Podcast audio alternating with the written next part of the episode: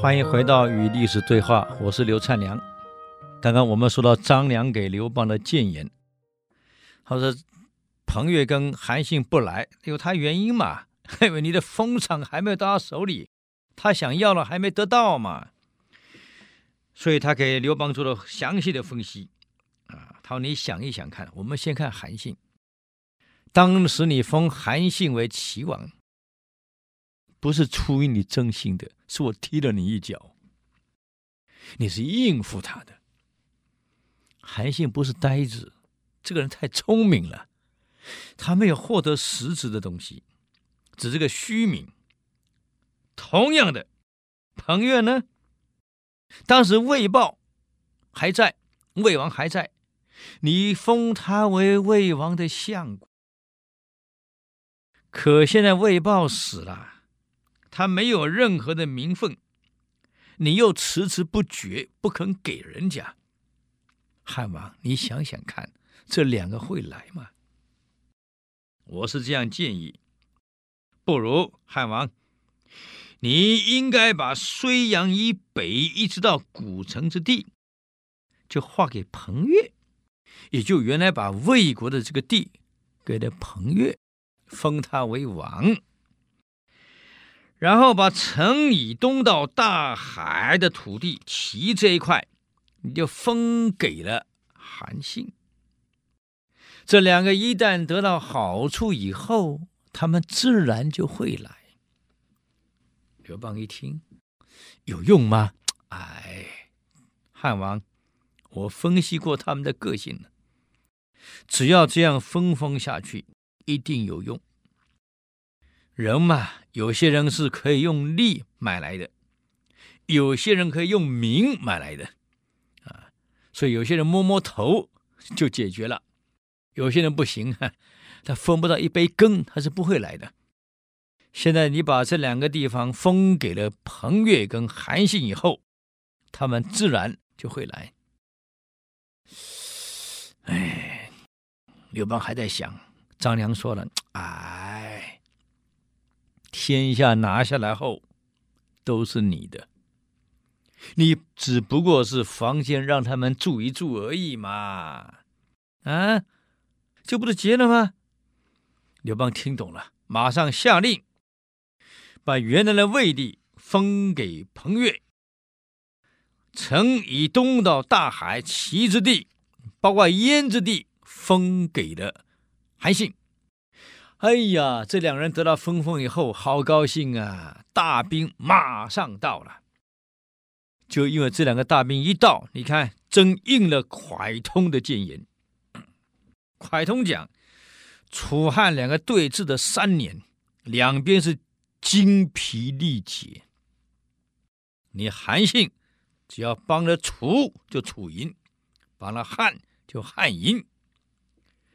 你要不帮，就自立为王，天下三分，然后让他们去互斗。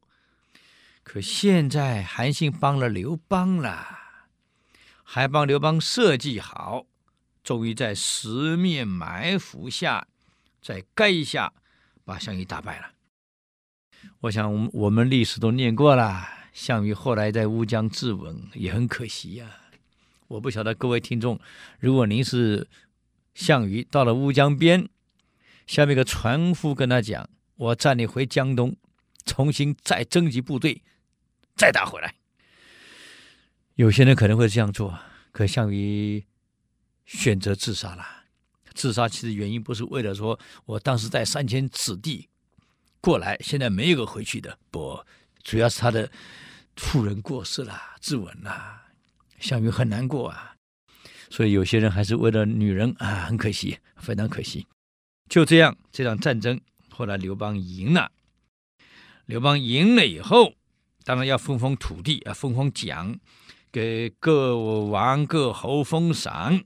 这一天，这个刘邦看着奇怪，怎么每个人窃窃私语呢？好像那是他谈这个谈那个，有有点这个想不通，就把张良拉到身边去了。子房先生，这些将领们窃窃私语，怎么回事呢？大王，你想他们跟你打仗打了一辈子，为的是什么？封赏啊，啊，荫及子孙啊，从此荣华富贵呀、啊！哎呀，大王你都知道，你想他们打仗是出生入死的事情哎，那是拿了命在赌注哎。今天天下拿下来了，哪一个不想封多一点啊？又怕您吝啬，封不公平，每个人窃窃私语，万一封不好怎么办？算了。